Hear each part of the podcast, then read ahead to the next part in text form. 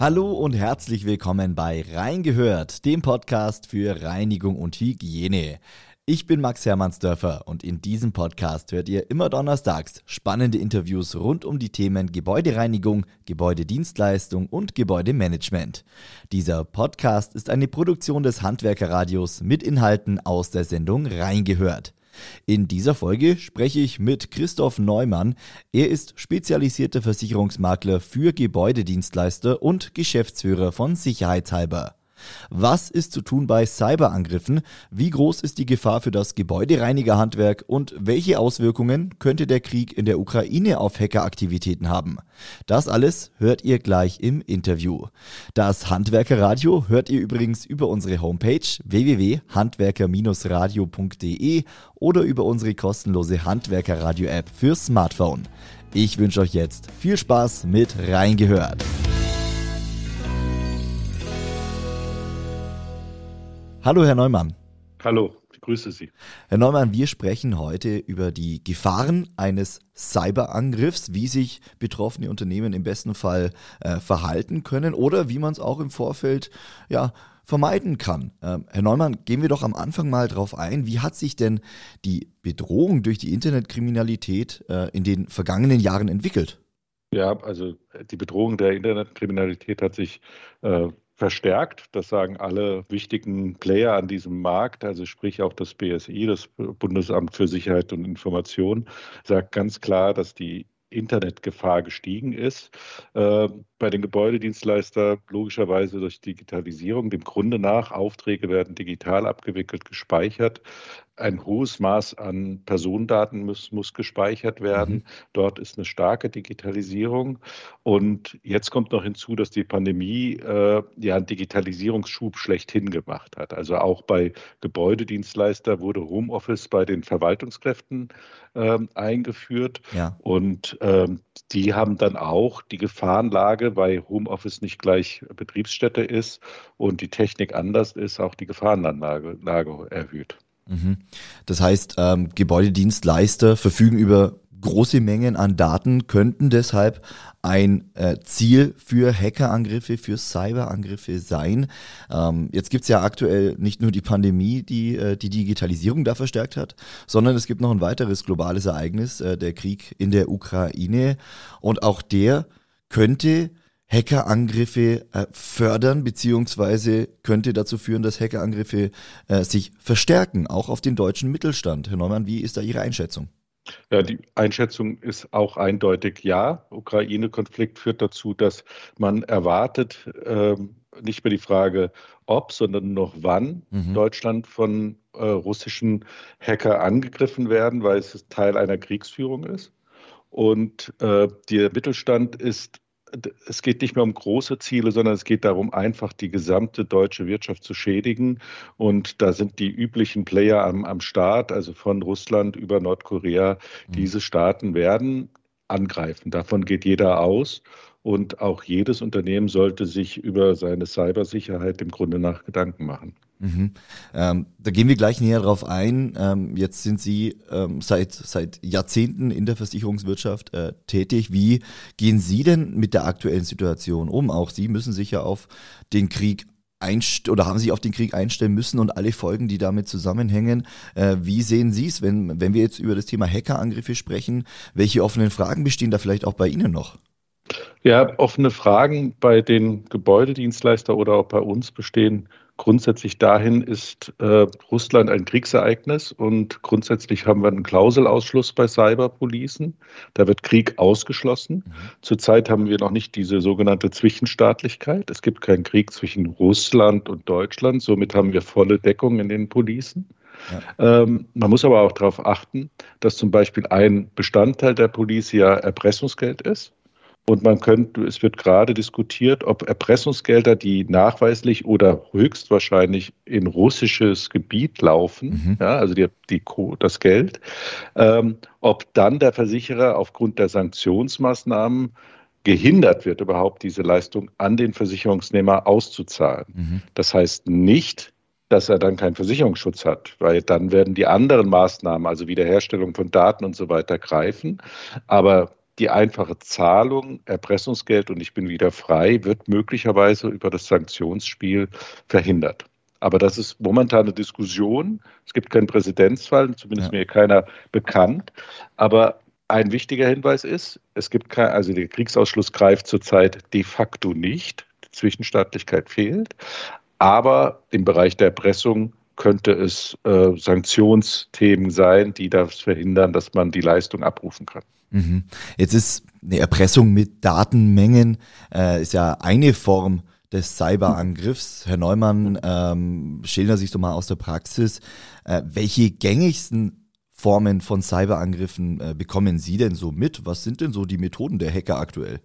Naja, die Methoden der Hacker haben sich verfeinert in der Form, dass man nicht mal gezielt angreift, sondern dass man relativ äh, softwarebasiert große Mengen an Angriffen durchführen kann. Das geht auf Webseiten, das geht auf Server, mhm. ähm, das geht über Social Engineering, das heißt, man wird angeschrieben, wird entsprechend äh, befragt, äh, man spielt Unternehmen aus und versucht über äh, Identitätsdiebstahl äh, andere kriminelle Tätigkeiten oder Geschäfte abzuschließen. Häufig ist es aber weiterhin das größere Ziel, Verschlüsselung der Daten durch Schadsoftware, das ist das Thema, ähm, geht häufig immer das Einfallstor ist der Mensch, sprich mhm. Anhänge werden mitgeschickt und es wird ein Schadsoftware aufgespielt und dann das Chaos und das Desaster schlechthin. Langsam äh, verschlüsseln sich die Daten auf meinem Server und äh, dann blinkt er nur noch und er macht gar nichts mehr. Ja. Und was daraus folgt, ist klar, kein Zugriff auf Daten bedeutet äh, Betriebsstillstand im Zweifelsfall. Ja, das äh, ist natürlich der schlimmste Fall, wenn äh, man auf keine Daten mehr zugreifen kann, wenn alles verschlüsselt ist. Deshalb, äh, Herr Neumann, lassen Sie uns doch darauf schauen, wie kann man sowas im Vorfeld auch verhindern oder auch was tut man denn, äh, wenn es soweit ist. Lassen Sie uns erstmal schauen, wie kann man sich auf technischer Seite aufstellen. Naja, also Grundsätzlich muss man das Cyberrisiko oder die Auseinandersetzung mit dem Cyberrisiko in vier Feldern aufteilen. Und das wird dann auch später in der Cyberpolice abgedeckt. Mhm. Man muss zunächst einmal die technischen Voraussetzungen schaffen, also dort technische Resilienz schaffen. Das heißt, Hard- und Software müssen auf dem Stand der Zeit sein und man muss auch eine klare und eindeutige IT-Struktur aufbauen mit Firewall, mit entsprechenden Passwörtern und so weiter. Mhm. Also das ist das, was immer getan wird in der Regel.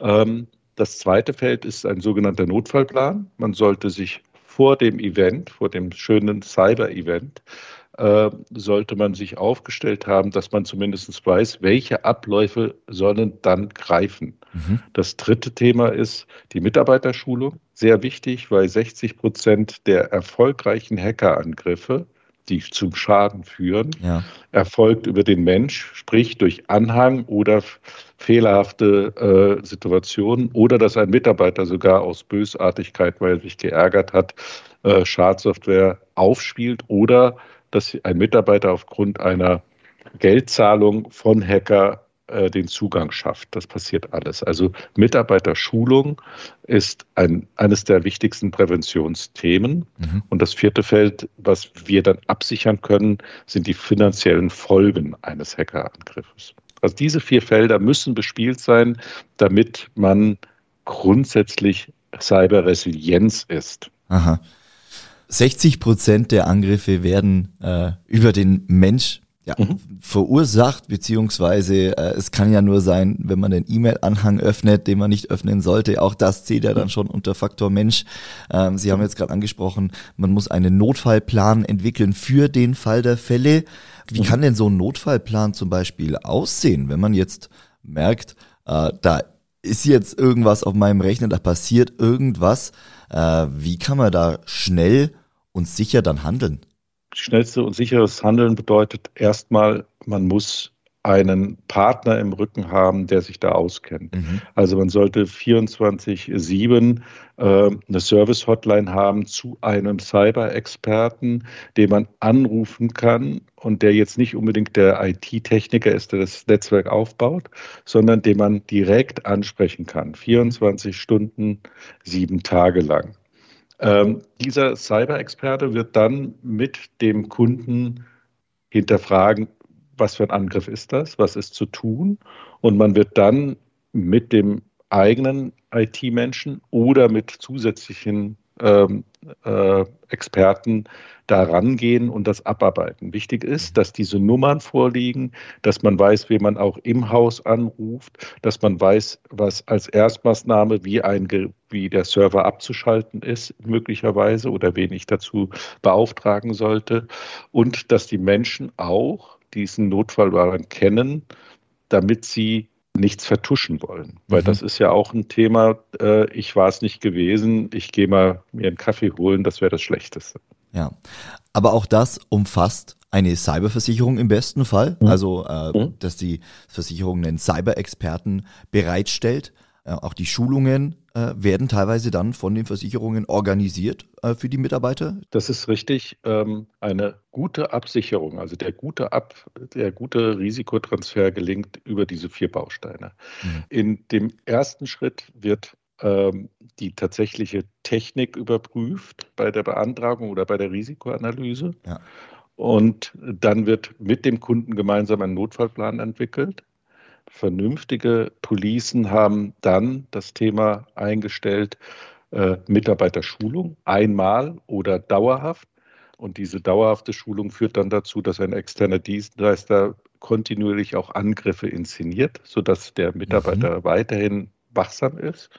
Und das nächste ist ja dann die finanzielle Absicherung, die sich ähm, über die verschiedensten Bausteine der Police ziehen. Ich möchte jetzt nur kurz, weil wir haben ähm, in dem Rahmen haben wir nicht so viel Zeit, aber ähm, wichtiger Baustein ist Daten, Kosten für die Datenrestrukturierung, Kosten für äh, das neue Aufsetzen mhm. dieser gesamten Themen sind versichert. Wir haben den Betriebsunterbrechungsschaden versichert. Wir haben Erpressungsgeld versichert. Das ist äh, lange Zeit unklar gewesen. Äh, heute kann man das auch in Deutschland machen. Ja. Wir haben den Missbrauch von Zahlungsmitteln oder Zahlungskontendaten mitversichert.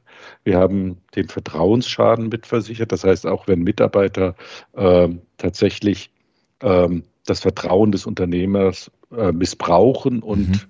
Ähm, möglicherweise aktiv sind. Mhm. Auch das ist versichert. Vorsätzlich handeln ist versichert. Wir haben den gesamten Bereich Cyberhaftpflicht mitversichert. Das heißt, ähm, die gesamte DSGVO-Schiene ist versichert und bei Gebäudedienstleister eines der wichtigsten Punkte. Ja. Wir müssen über zehn Jahre die personengebundene Daten aufbewahren und bei den People-Business Gebäudedienstleistungen sind das einige. Ja. Und wenn äh, wenn personengebundene Daten korrumpiert sind, bedeutet das erhebliche Maßnahmen aus dem, vom äh, Datenschutzbeauftragten, die er anleiert von Information, Anschreiben äh, und so weiter. Also das Thema ist sehr groß mhm. und kostet sehr viel Geld. Und als letztes, bei einer vernünftigen Police muss die Prävention im Vordergrund stehen. Also man sollte den Versicherer nicht als Gegner, sondern als Partner sehen, als zusätzliche Zweitmeinung, Drittmeinung, mhm. ja, zu der eigentlichen Sicherheit, der technischen Sicherheit, äh, die Dienstleistung tatsächlich die Schulung durchzuführen, ja, und 24-7 Notfall-Hotline ist in dem Fall eine absolut, ein absoluter Sicherheitsgurt. Ich würde sogar sagen, eher ein Airbag, ja. ähm, weil das ein echter Schutz ist, unabhängig von einem tatsächlichen Schadenereignis. Mhm. Ja, schnelles Handeln ist wichtig in diesem Bereich, ganz sicher. Und deshalb äh, auf jeden Fall sinnvoll, wenn man da einen Experten mit an der Seite hat. Ähm, Herr Neumann, jetzt abschließend, ähm, auf welchem Weg oder auf welchem Stand sehen Sie aktuell die Gebäudedienstleistungsbranche, was die Cybersicherheit anbelangt? Ist da schon äh, ein guter Stand erreicht oder ist da noch Nachholbedarf? Wie lautet da Ihr Fazit? Ja, mein Fazit lautet, grundsätzlich ist die Technik, also die technische Resilienz gegeben. Mhm. Das kann man durchaus sagen. Alle Player am Markt, alle Gebäudedienstleister haben durchaus erkannt, dass äh, das Grundsätzliche da sein muss. Firewall, Passwörter und und diese Themen geht auch gar nicht anders, weil man in der Regel ja auch große Lohnzahlungen macht und da hat man, ist man entweder bei der DATEV mit eingespielt, man kennt mhm. das. Also technische Resilienz ist gegeben. Äh, die Auseinandersetzung im Notfall ist eher 50-50. Ja? Äh, die Auseinandersetzung mit Mitarbeiterschulung ist auch gegeben. Es wird aber eher als Last als, als statt Freude gesehen, mhm. meine persönliche Meinung. Und was absolut unterschätzt wird, ist das finanzielle Risiko, was man nicht eigenversichern kann. Und das wird getriggert nicht nur durch die technischen Kosten, die entstehen, wenn man gehackt ist, äh, sondern insbesondere durch den Betriebsunterbrechungsschaden mhm. und natürlich auch durch den Cyberhaftpflichtschaden, weil wenn Trittdaten geschädigt sind, können wir nicht kalkulieren, wie hoch die Haftungssumme ist. Und ein Gebäudedienstleister benötigt auf jeden Fall eine Cyberhaftpflicht in diesem Baustein, damit der unberechtigte Ansprüche auch zurückweisen kann. Ja. Das ist mein Fazit. Wir sind nur bei dem ersten Feld gut aufgestellt, mhm. teilweise beim zweiten Feld ganz okay, Notfallplan. Die Mitarbeiterschulung, da wird es schwächer und das ist eigentlich das Wichtigste und das kann man sich über den Versicherungsschutz oder auch extern mit Dienstleister einkaufen. Nur die Kombination ist interessant und das finanzielle Risiko wird unterschätzt. Punkt. Ja. Also noch in, äh, in manchen Bereichen Aufholbedarf bei diesem Thema. Äh, und es wird sicher in den nächsten Jahren nicht weniger werden. Es werden nicht weniger Hackerangriffe, es werden vermutlich eher mehr. Und deshalb, äh, vielleicht konnten wir auch durch dieses Interview da ein bisschen noch das Bewusstsein schärfen für diese Thematik. Und deshalb sage ich vielen herzlichen Dank, Herr Neumann, für dieses Gespräch. Ähm, Wünsche Ihnen alles Gute und äh, ja, äh, frei bleiben von Hackerangriffen. Vielen Dank. Alles Gute auch an Sie. Herzlichen Dank, dass ich dabei sein durfte. So, und das war's wieder mit Reingehört, dem Podcast für Reinigung und Hygiene. Ich sag nochmal vielen herzlichen Dank an Christoph Neumann für dieses Interview. Ja, und vielen Dank an euch fürs Einschalten. Falls euch die Folge gefallen hat, dann freue ich mich über ein Abo, eine nette Bewertung oder einfach eine Weiterempfehlung. Ich wünsche euch noch einen schönen Tag, bleibt gesund und bis zum nächsten Mal.